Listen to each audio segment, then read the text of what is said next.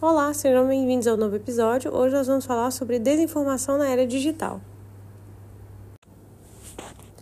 Má informação, desinformação e fake news. O mundo digital trouxe grandes benefícios por meio de novas dinâmicas de circulação de conteúdos na internet, como a democratização do acesso ao conhecimento e intercâmbio de informações em geral, que transitam em grande volume e velocidade. Da mesma forma que ocorre aumento do uso de aplicações legítimas, o espaço digital também é crescentemente usado para cometer ilícitos, como crimes cibernéticos e guerra cibernética. Uma dimensão desse processo é o uso estratégico da informação no meio digital para a causa instabilidade social, econômica e política, notadamente as chamadas fake news.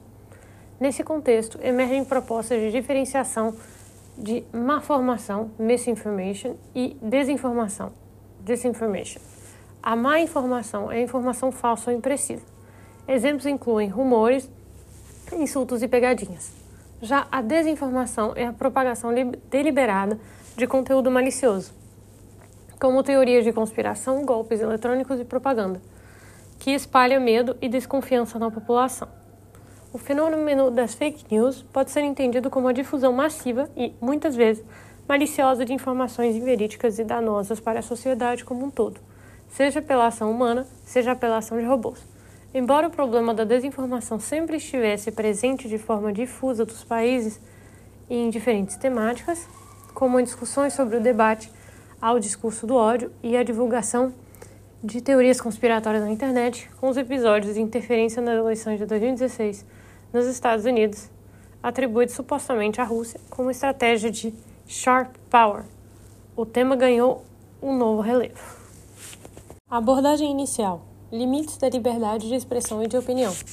Alguns parâmetros têm sido fixados por órgãos internacionais, como a Relatoria de Liberdade de Opinião e Expressão das Nações Unidas, a Relatoria Especial para a Liberdade de Expressão da Comissão Interamericana de Direitos Humanos e relatórios do secretário-geral das Nações Unidas.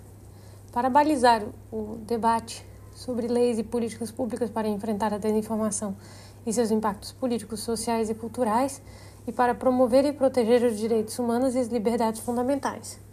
Os documentos e relatórios salientam a proteção dos direitos humanos previsto no artigo 19 da Declaração Universal de Direitos do Homem de 1948, o artigo 4 da Declaração Americana dos Direitos e Deveres do Homem, de 1948, o artigo 19 do Pacto Internacional sobre os Direitos Civis e Políticos, de 1966, o artigo 13 da Convenção Americana dos Direitos Humanos, de 1969. No Brasil, as liberdades de opinião e de expressão são protegidas pelo artigo 5, incisos 4 e 9 da Constituição Federal de 1988. Destaca-se o trabalho da Organização das Nações Unidas para a Educação, Ciência e a Cultura, Unesco, sigla em inglês, como um órgão criado para contribuir para a paz e a segurança, promovendo colaboração entre as nações através da educação, da ciência e da cultura para fortalecer o respeito universal pela justiça, pelo Estado de Direito e pelos direitos humanos e liberdades fundamentais, que são afirmados para os novos para os povos do mundo em cujo mandato se inclui a promoção de livre circulação de ideias por meio de palavras e de imagens. Desse modo, depreende-se o fomento à educação e à defesa da ciência e do jornalismo comprometido com a verdade. Em 2018, a Unesco publicou um conjunto de diretrizes para o treinamento e a formação de jornalistas e profissionais de mídia, para combater a propagação de desinformação e fake news no jornalismo. A organização também se volta para o fomento da alfabetização midiática, news literacy e digital, digital literacy, com o objetivo de ampliar a habilidade das pessoas para compreender, avaliar e analisar as mensagens da mídia, ajudando-as a discernir notícias e fontes que podem acreditar e aumentando a confiança no jornalismo e na ciência. Segundo o relatório da Organização para a Cooperação e Desenvolvimento é, Econômico, OCDE, 67% dos estudantes brasileiros de 15 anos não conseguem diferenciar fatos de opiniões quando fazem leituras de textos. Na Europa, um dos melhores exemplos de esforços coordenados, unindo empresas como Facebook, Twitter, Google, Microsoft, Mozilla, é chamado Código de Prática da União Europeia, sobre Desinformação, de 2018.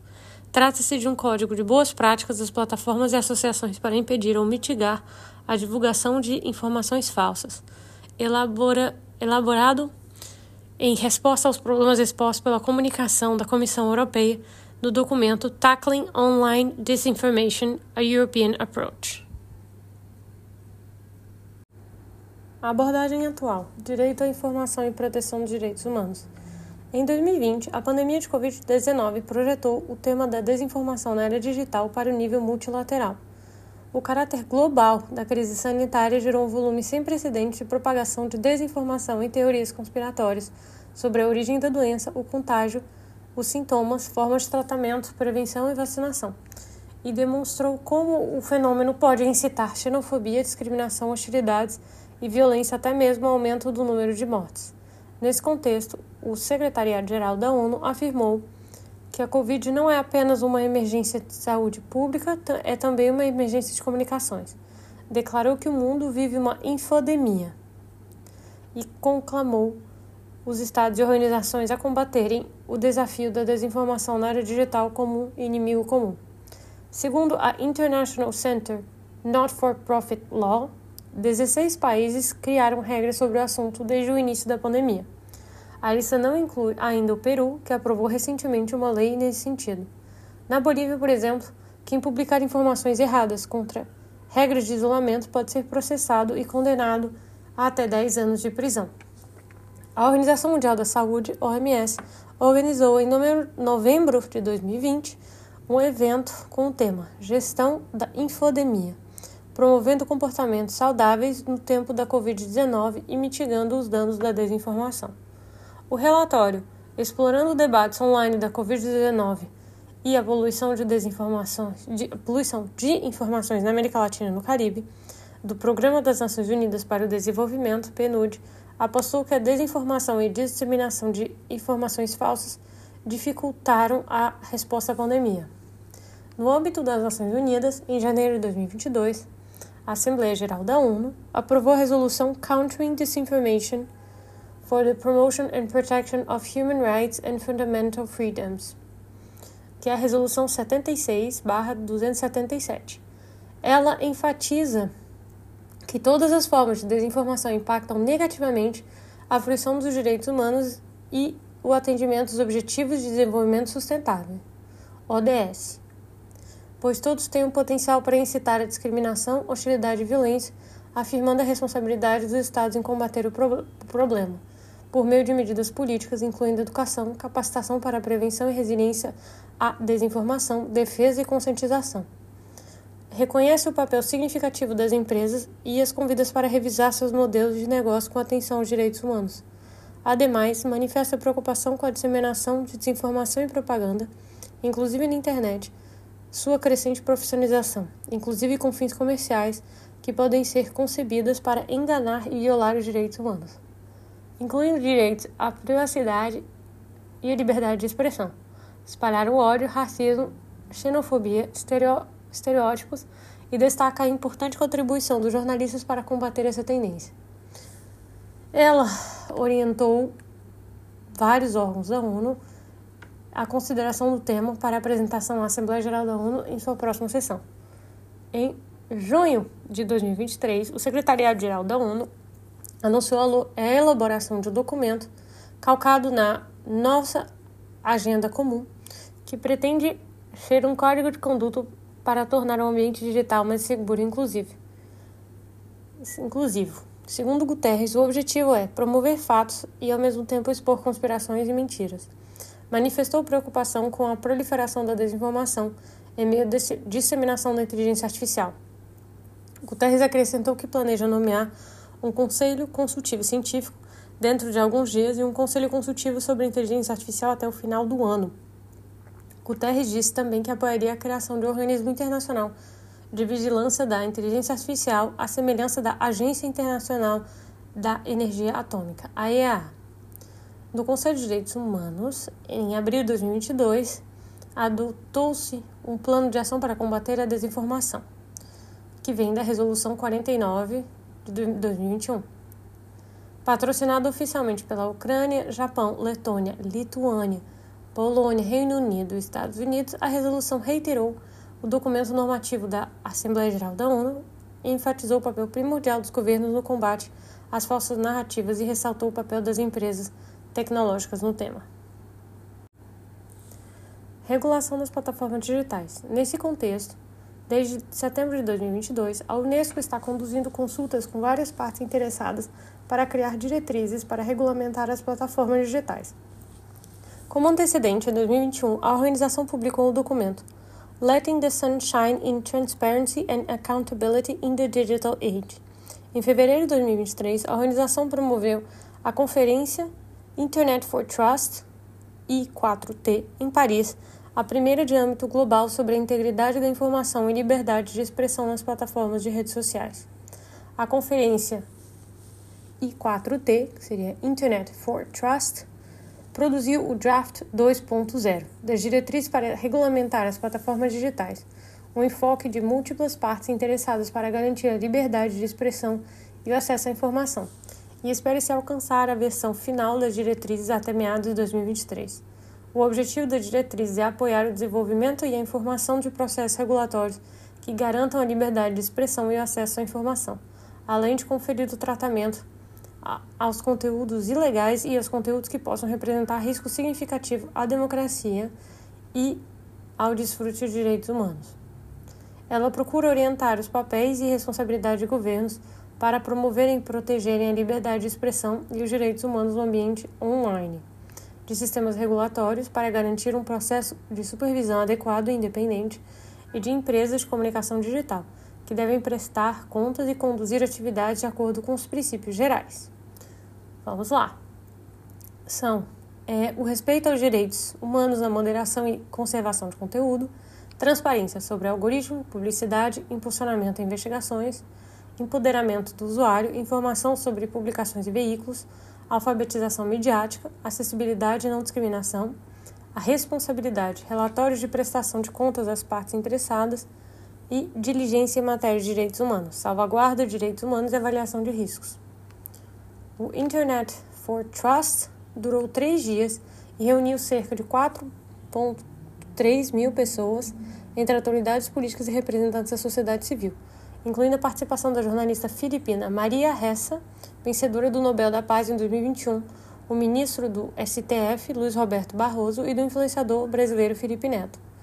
O presidente Lula dirigiu-se ao evento por meio da carta, na qual defendeu a regulamentação das redes digitais contra a desinformação, ressaltando que o ambiente digital de poucas empresas causou riscos à democracia, destacando que os ataques criminosos de 8 de janeiro em Brasília, e também a saúde pública, afirmando que a disseminação da desinformação durante a pandemia de Covid-19 contribuiu para milhares de mortes. Segundo Lula, é papel da comunidade internacional trabalhar para dar, dar respostas eficazes a essa questão desafiadora dos nossos tempos, de modo a garantir o direito a, a informações confiáveis e não a mentiras e desinformações. O presidente destacou que o, que o Brasil pode contribuir significativamente para a construção de um ambiente digital mais justo e equilibrado, baseado em estruturas de governança transparentes e democráticas.